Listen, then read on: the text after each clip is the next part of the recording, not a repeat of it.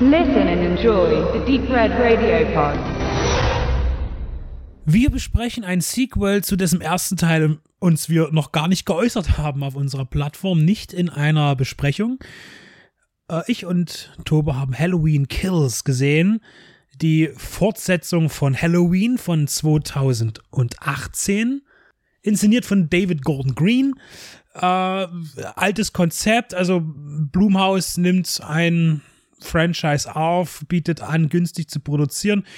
Die Qualitäten bei Blumhaus sind meistens sehr gut optisch, qualitativ. Äh, man produziert eben einen günstigen Horrorfilm und vermarktet ihn gut und bekommt viel in die Kasse. Das hat auch wieder bei Halloween funktioniert. Wir haben ein Franchise, das seit den äh, späten 70er Jahren ja, zumindest auch im Kino funktionierte, aber dann auch auf dem Videomarkt funktioniert hat und immer wieder eine Berechtigung fand, äh, umgesetzt zu werden, wenn auch natürlich die Qualitäten der verschiedensten Teile ja sehr weit voneinander abgehen. Äh, wobei man hier immer auch eigentlich fast das, das, dasselbe Konzept genutzt hat. Man hat die Reihe immer verschieden mal gestartet. Es gibt verschiedene Timelines. Ich muss zugeben, ich bin nicht der absolute feste Halloween-Insider. Äh, ich weiß, dass äh, mit Halloween 2018 der elfte Film äh, dieser Reihe entstand. wir haben mit Age 20 ja auch einen Film gehabt, der so ein bisschen das Jubiläum gefeiert hat, wo auch Jamie Lee Curtis wieder auftauchte, die ja in Teil 1 und 2 mitgewirkt hat. dort aber auch eine völlig andere Geschichte, also der, der lässt ja auch alle anderen Teile irgendwie wegfallen.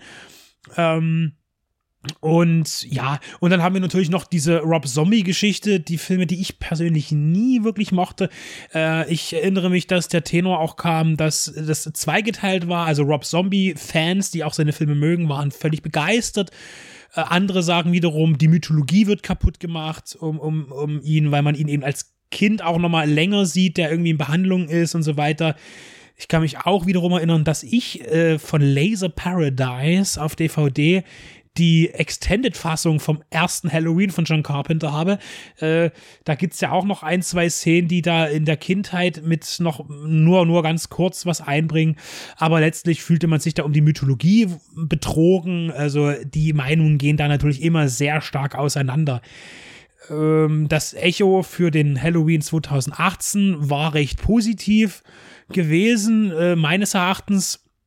Ich fand den Film eher banal. Ich, wie gesagt, ich bin da, ich habe da nicht drauf gewartet auf den Film. Ich fand das äh, jetzt nicht notwendig. Aber was ist das schon äh, in so einem Franchise? Er erzählt ja uns auch nichts Neues. Auch Halloween kürzt alles ab. Wir haben den Carpenter von 78 und das war's. Ein Teil 2 existiert in der Historie nicht von dem neuen Halloween.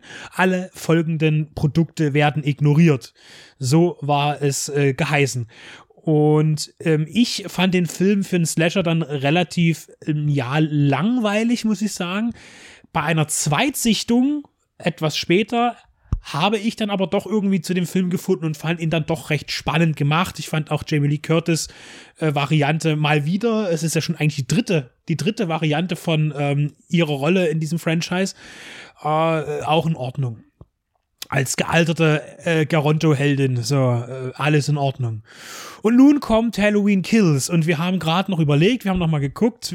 Äh, wie gesagt, äh, der Film wurde gedreht 2018 oder released 2018 und danach wurde bekannt gegeben, dass es natürlich aufgrund des Erfolges wahrscheinlich zwei weitere Filme geben wird. Ob es jetzt komplett als Trilogie von vornherein geplant war, das entzieht sich meiner hundertprozentigen Kenntnis äh, lässt sich, aber wir werden darauf zurückkommen, wir, also ich zweifle daran, aufgrund dessen, was wir im zweiten Halloween dieser Trilogie sehen. Jetzt habe ich ja ganz schön viel Vorbesprechung gemacht. Äh, kommen wir jetzt also zu Halloween Kills, der in unseren Kinos angelaufen ist, äh, auch äh, jetzt international und jetzt schon ein absoluter Kassenerfolg ist. Äh, als Tobe äh, hat ihn eher gesehen als ich und hat äh, gleich gesagt, äh, ihm gefällt da etwas nicht. Wollen wir vielleicht gleich damit beginnen? Weil ich glaube, alles andere tut sich ein normales Slasher-Geschichte an, anbahnen, wobei es noch ein paar Ausflüchte gibt, die können wir dann noch besprechen. Aber jetzt, Tobe, sag doch mal, was bereitete dir Bauchschmerzen? Also, ich würde vorschlagen, ihr tut jetzt die Füße hochlegen, es wird jetzt ein bisschen längerer Monolog. die Negativliste ist tatsächlich länger als die Positivliste. Möchte dazu sagen, bevor er dann vom ganzen Bashing ausschaltet, also ich habe eine, eine kleine andere Meinung zu dem Film, die ich dann später noch eröffnen werde. Ja, vielleicht äh, äh, eröffnet mir der Benedikt noch, noch ein großes Ganzes und ich Glaub ich sage, nicht. hui, ist ja top. Also, äh, wo fange ich damit an? Also, ähm, negativ. Ich bin ein großer Musikfan. Das erste, was mir auffällt, ist der Soundtrack.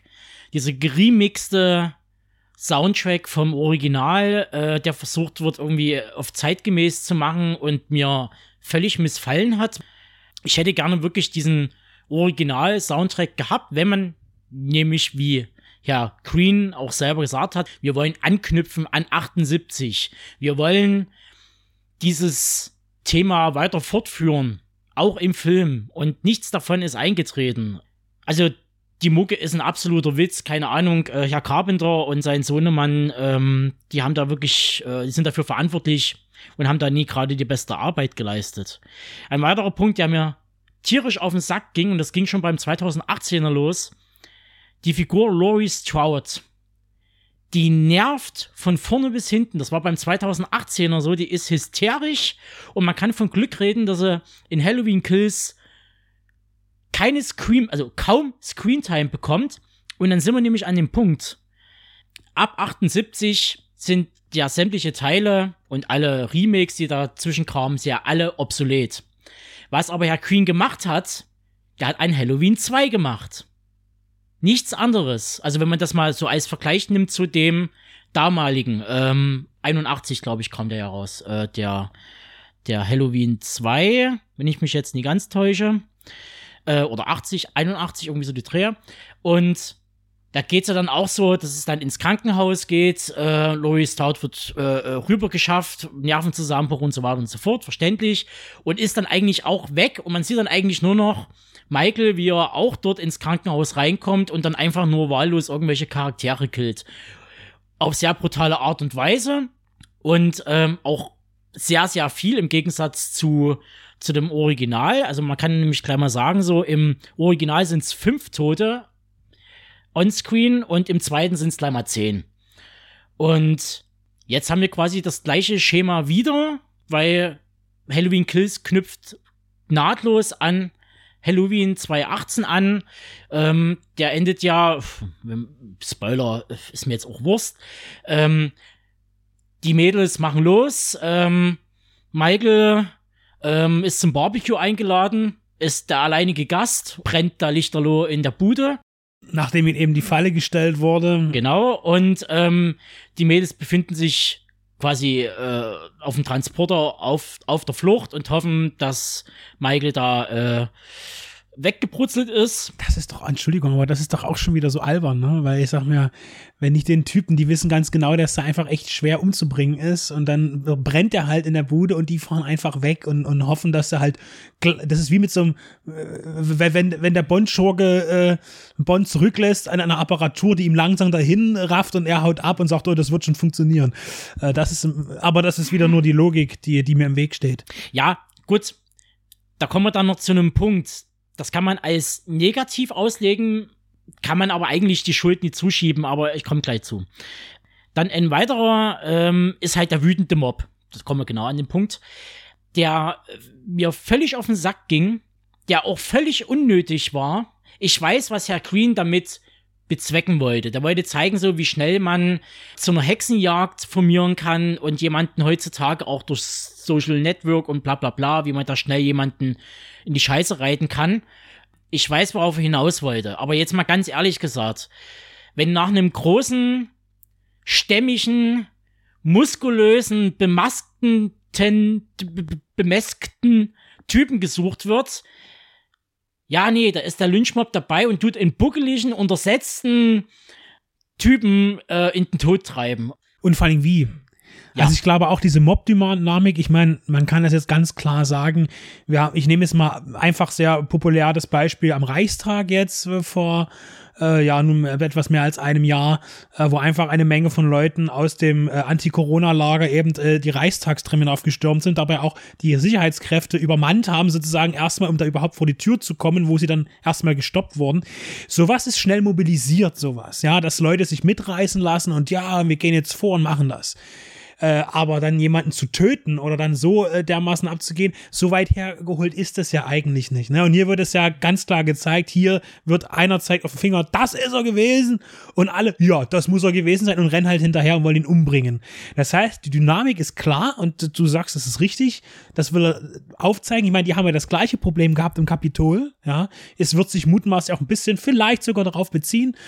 Ähm, und äh, so sehr verstehe ich auch bei dir, dass es so, wie es filmisch dargestellt ist, ähm, doch etwas zu unnah ist, auch für mich. Vor allem ist es runter, runtergebrochen. Also es ist einfach so viel wie möglich reinpacken und äh, das nicht so richtig umsetzen können. Und dann sind wir halt genau bei dem Punkt. Für mich, und das hat ja, haben ja schon sozusagen Teil 4, 5 und 6 hat es ja äh, von der Halloween-Reihe, die ja außen vor bleibt. Ich nehme es jetzt aber mal mit rein da wurde dieser Mythos eigentlich ja erst wirklich aufgebaut. Michael ist unzerstörbar. Michael ist ein Dämon. Michael ist besessen. Michael ist untot. Michael ist Jason Voorhees. Und genau das macht Michael, das ist der brutalste Halloween aus der ganzen zwölfteiligen Reihe. Mit insgesamt 34 Kills. Und damit hat er Rob Zombie abgelöst, der bis dato das Zepter in der Hand hatte mit sage und schreibe 20. Also, äh, wie du ja auch schon sagtest, man erkennt auch hier den Gang vom ersten Halloween zum zweiten äh, in Ende der 70er, Anfang der 80er. Genauso auch hier, genau der gleiche Schritt, wo Halloween äh, 2018 noch relativ harmlos war, optisch, visuell gewalttätig für einen Slasher-Film, zieht der jetzt richtig auf. Der war ja auch ab 16 freigegeben, der Halloween 2018, der jetzt ist ab 18 freigegeben in Deutschland. Und du sagtest auch schon, ist interessant, dass der mal, dass es da mal einer geschafft hat, sich an der äh, Bundesprüfstelle vorbeizuschmuggeln irgendwie. Der läuft komplett uncut äh, im Kino, wenn ich das soweit rausgekriegt habe. Und ich weiß aber, dass Green und Universal äh, angekündigt haben, dass es eine Unrated-Fassung kommen wird für den Heimkinomarkt, der nochmal sozusagen die ganzen Tötungssequenzen nochmal explizit richtig ausweitet. Ob es das dann wieder nötig hat, dass es dann ja, was für aber die für die Gorehounds ja, ist es ja. natürlich super und dann kommen wir dann zum Punkt, wo ich sage, ich kann die Gorehounds verstehen an einem gewissen Punkt. Kommen wir dann noch zu. Wir sind noch auf unserer Negativ, ich bin auf meiner Ja, bitte. Negativliste Bitte fahren Sie fort. mit meinem Rant.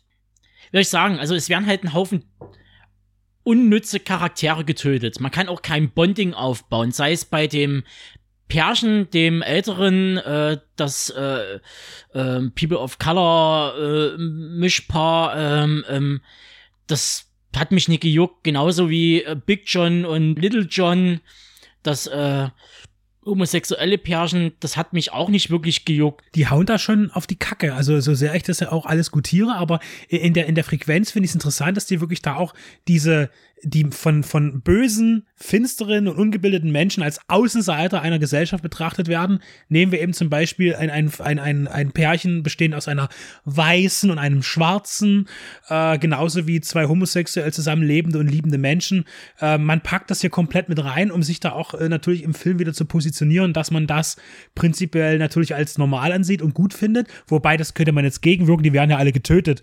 Vielleicht ist das ja die Gegenbotschaft, da könnte man jetzt nochmal anderweitig diskutieren. Ähm, genau, und das ist halt so ein Punkt, der mir halt tierisch auf den Sack, weil der Film geht 101, 101 Minute und es, es ist so viel, was dort reingepackt wurde, dass es eigentlich für drei Stunden langt und ich bin aber auch froh, dass es äh, nicht der Fall war. Und da kommen wir sozusagen noch zu einem äh, weiteren, äh, wie gesagt, das Franchise wird ja halt ignoriert und ähm, daraus resultierend musste das Final vom 78er Original Halloween abgeändert werden.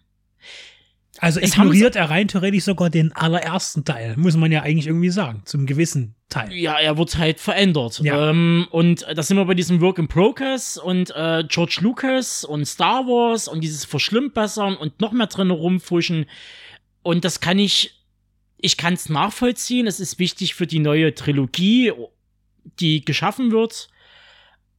Aber äh, mir persönlich, ich finde das nicht okay, dass da einfach irgendwas abgeändert wird und dann für einen Ort zu sagen, so, das ist jetzt nicht mehr Kanon, alles, alles andere äh, bitte mal vergessen und nur noch der 78er und dann 2018, 21 und dann 22, 23 oder so. Was ja aber auch nicht funktionieren würde, wenn du dir als Quattro-Feature irgendwann anguckst, wenn du den, den, den Carpenter äh, Halloween nimmst und guckst, äh, wird er ja schon durch den zweiten der, der neuen Trilogie ausgestochen, was das Ende angeht. Vielleicht bloß um kurz äh, für die, die das jetzt noch nicht einordnen können, äh, im, im Original äh, Carpenter Halloween äh, stürzt Michael Myers aus einem Fenster nachdem er auch mehrere Wunden, äh, tödliche, eigentlich beim Menschen tödliche Wunden zugefügt wurden, fällt aus dem Fenster, landet auf dem Rasen und ist erstmal weg und man glaubt, ist die, die, die Problematik ist geklärt. Dann werden wir irgendwann mit der Kamera darauf deuten, dass dort, wo eigentlich sein Kadaver liegen sollte, nichts mehr ist und er ist entschwunden. Äh, dann ist der Film zu Ende. Im zweiten Teil, äh, der darauf folgend kommt, äh, ist er dann eben in der Stadt unterwegs und mordet weiter. Genau. So, und jetzt kommen wir zum 2018er da wird noch gar nicht Bezug genommen auf diese Veränderung, die es geben wird im zweiten Teil. Mutmaßlich deshalb, weil man noch gar nicht wusste, dass es weitergehen wird oder dass man direkt anschließend einen Film mit Handlungsübergreifung macht und musste dann im zweiten Teil erklären, ähm, ja, warum ist jetzt eigentlich äh, Michael Myers in einer psychiatrischen Anstalt? Weil eigentlich, wenn man alle anderen ausschließt, alle Fortsetzungen und überhaupt irgendwas, äh, ist er ja verschwunden. Er ist weg. Er ist noch draußen der Welt. Also, äh, er muss ja aber irgendwie in die Psychiatrie gekommen sein. Und deshalb, mutmaßlich, äh, ändert man jetzt im zweiten, in Halloween Kills, eben das Ende vom Original Halloween ab. Indem er eben nicht verschwindet in die Nacht hinein, wir wissen nicht, er wird im, gestellt wird. Er wird in seinem äh, Elternhaus gestellt von zwei Polizisten. Einer taucht dann später ja noch im, äh, im Halloween Kills ja wieder auf, äh, viele Jahre später. Und bringt noch den anderen Officer um. Der andere schießt ein paar Mal auf den. Da geht schon dieser quasi Mythos los, dieses äh, Unverwundbarsein. Und läuft aus dem Haus raus und wird von mehreren Polizisten und Dr. Loomis gestellt. Über die Qualität will ich jetzt noch gar nicht reden, kommen wir gleich dazu. Ich kann es nachvollziehen, aber wie gesagt, mein Herz blutet angesichts solcher Sachen. Dann kommen wir halt zu einem, ich würde fast sagen, das ist das Größte, woran ich mich eigentlich störe, und das ist halt, dass sämtliche Charaktere Comic Reliefs sind. Und zwar so bösartig überzeichnet. Da hast du den, da hast du den schwarzen Sheriff Cowboy. Der dort irgendwie, müssen die, also die Dialoge sind aus der Hölle ich habe jetzt nie eine, eine, eine, die deutsche Sprachfassung geguckt, die wird wahrscheinlich noch mal eine ganze Ecke äh, verrückter sein, sondern ich habe die englischsprachige geguckt und die ist auch schon fremdschämig von vorne bis hinten. Rory Stroud ist einfach nur hysterisch.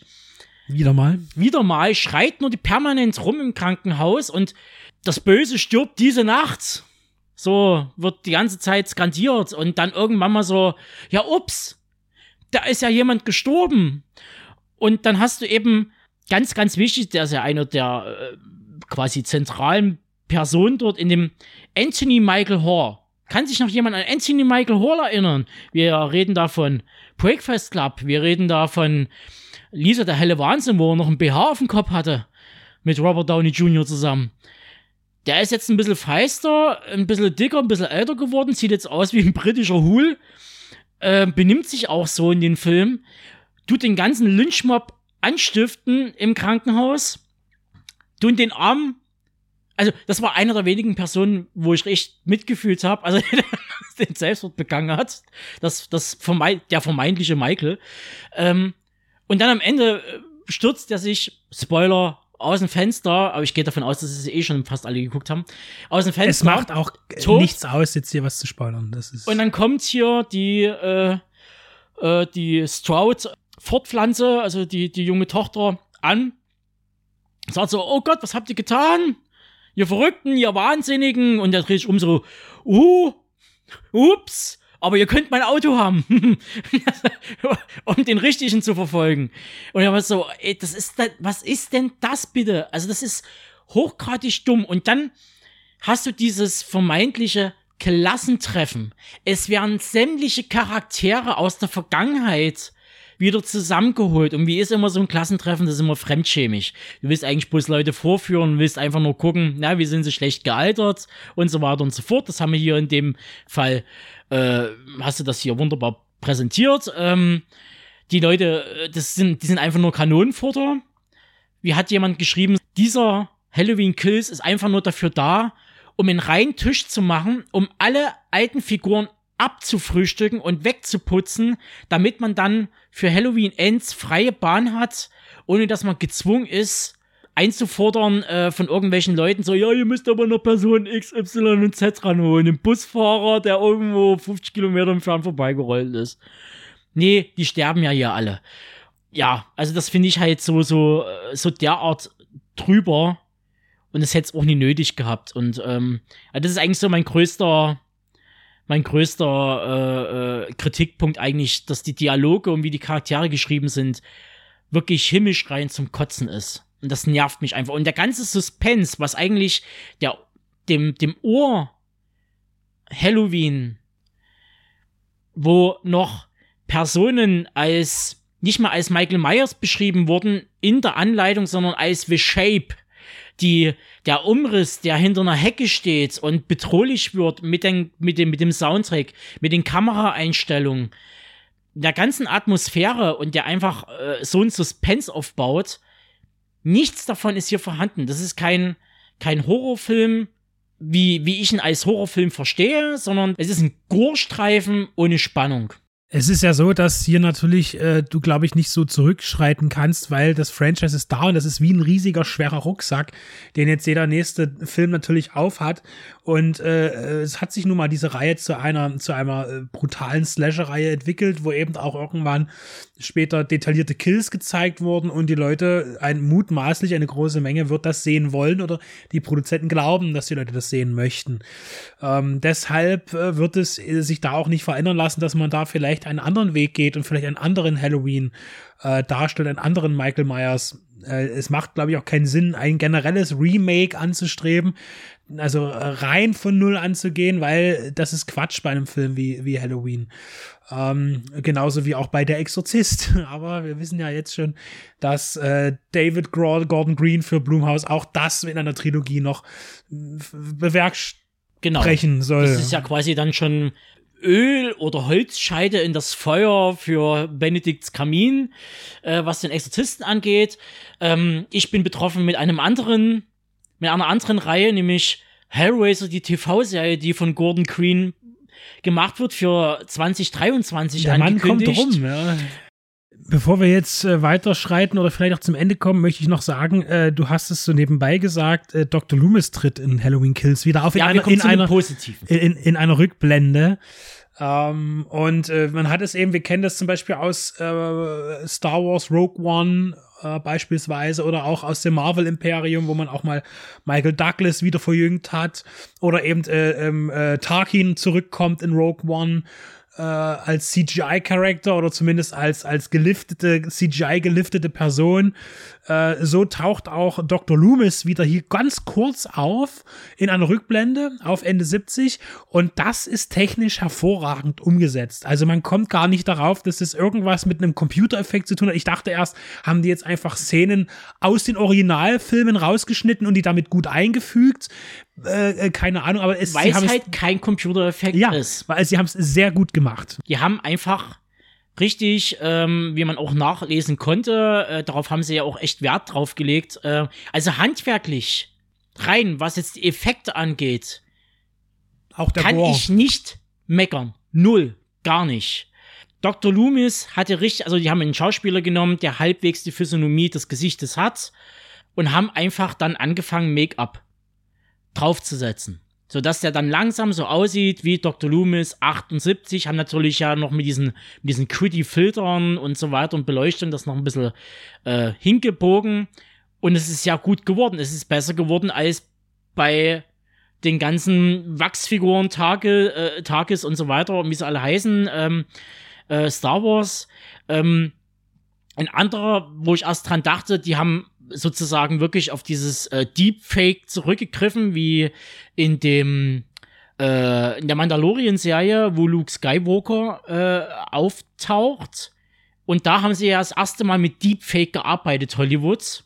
Und haben quasi alte Mark Hamill-Aufnahmen genommen.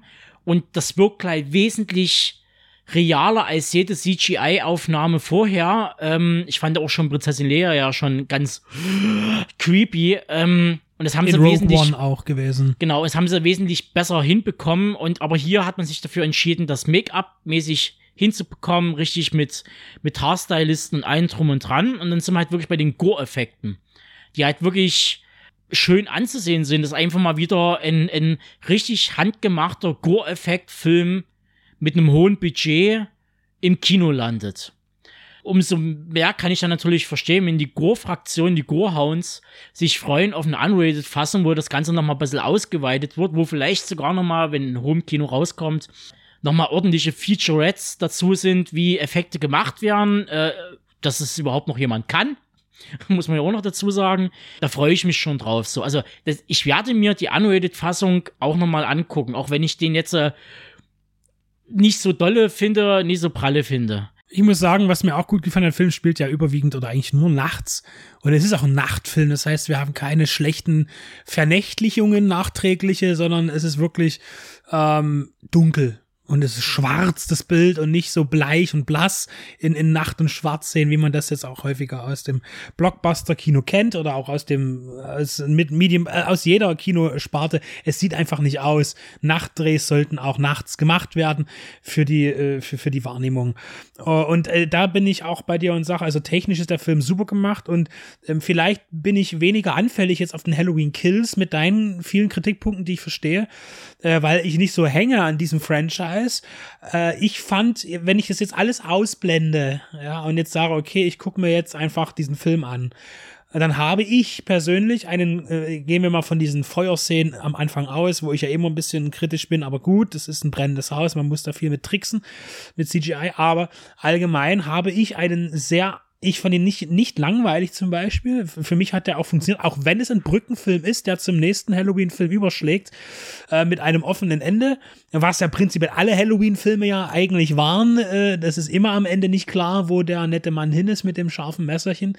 Und und der William Shatner Maske. Und äh, jetzt ist es so, dass ich einen durchweg doch mich äh, unterhaltenden, äh, spannenden und gut gemachten Slasher-Film gesehen habe. Das kann ich dem Film nicht absprechen. Uh, und deshalb bin ich nicht ganz so, uh, ja, über, also enttäuscht bin ich eigentlich gar nicht, weil ich ja auch nichts erwartet habe. Und der Film hat mich aber doch uh, gepackt, muss ich so sagen. Zwei Punkte, die ich auch noch ähm, positiv anmerken möchte. Das erste ist, das ist ja der Twist, äh, ja, Spoiler. Es ging nie um Rory Stroud. Es ging um das Haus und es ging um das, was in dem Haus passiert ist. Es ging um die Babysitterin. Damals, wo Michael noch ein kleiner Bub war. So, und nichts anderes und weil er halt gerne aus dem Fenster guckt und sich die Straße anguckt. So. Das ist eigentlich so das äh, Michael Coming Home.